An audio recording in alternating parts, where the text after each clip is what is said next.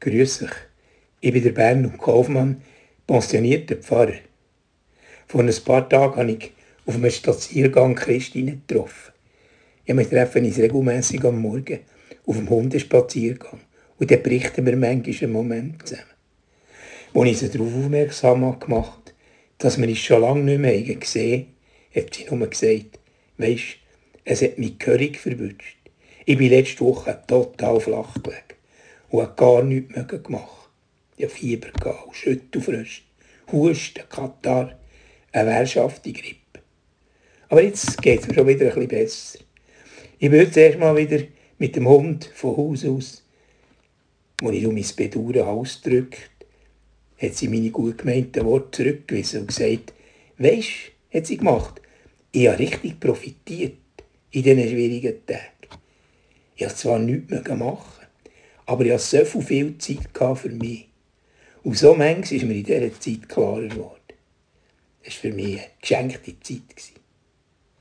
Manchmal kommen wir in der Krankheit wie eine Bewegung oder wie ein fremdes Gefühl in uns wahrnehmen. Etwas, was wir gar nicht recht kennen. Und sagen dann, ich fühle mich so komisch. Werden wir krank, wehren wir uns ja in der Regel gegen die Beschwerden. Ja, wir wollen doch nicht krank sein. Das passt mir jetzt gar nicht in Kran, sage ich Wir wollen doch die Krankheit nicht akzeptieren. Und ich kenne einen Mann, der sagt weisst, wenn man schafft, dann wird man nicht krank. Und so hat er sich alle tagelang mit seiner Grippe und den letzten Kräften an seinen Arbeitsplatz geklebt. Er hat das Gefühl gehabt, krank sein, das passt nicht zu ihm. Und er sei doch nicht ein Schwächling. Ist es häufig nicht auch bei uns so, dass wir uns mit allen Mitteln dagegen wehren und Krankheit als etwas Unnötiges sehen, als etwas, wo, ja, wo man muss bekämpfen muss? Es müsste doch irgendein gutes Mittel geben oder eine geeignete Therapie für die blöde Krankheit vorzubringen und subito wieder gesund zu werden. Ja, damit soll gar nichts gesagt sein gegen alle sinnvollen Mittel, für Krankheit zu lindern, ohne sie gerade auszurotten. Ja, wie wäre das, wenn wir das Fremde in uns versuchten zu akzeptieren? Ohne zu bewerten, ohne zu verurteilen, sondern anerkennen, was in uns ist. Das gehört auch zu uns. Das ist wie eine andere Seite von uns selber. Ich habe sogar versuchen, der Krankheit einen Sinn zu geben. Ja, was wäre, wenn wir uns erlauben könnten, einfach krank sein, ohne uns zu bemitleiden? Und das Kranksein nicht einfach als etwas Findliches anzuschauen, ja, man, mit aller Kraft muss zum Verschwinden bringen. Uns einmal fragen, was könnte mir die Krankheit sagen? Vielleicht schaffst du zu viel. Ernährst dich schlecht. Hast ungelöste Probleme, die du auf die Seite gelegt hast. Etwas, das dich enorm beschäftigt. Könnte ja sein, dass Krankheit eine Chance wäre, dich selber wieder ernster zu nehmen und dich vermehrt auch mit deinem Inneren zu befassen.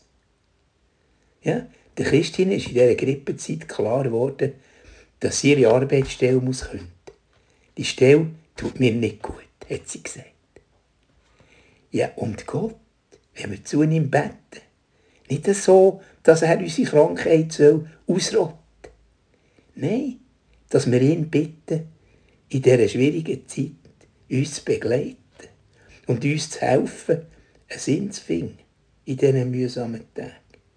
Ein Sinn, wenn wir müssen im Bett liegen. Heilig und heil sein sind nicht gebunden an ein vollständiges Verschwinden von der Krankheit. Wir können auch im Leiden einen Sinn erkennen.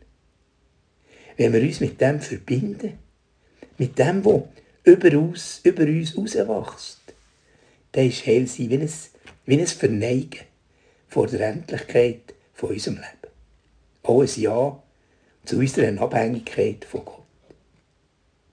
Und so wünsche ich euch Gesundheit, Heil sein und viel Kraft und Demut, gerade in kranken Tagen.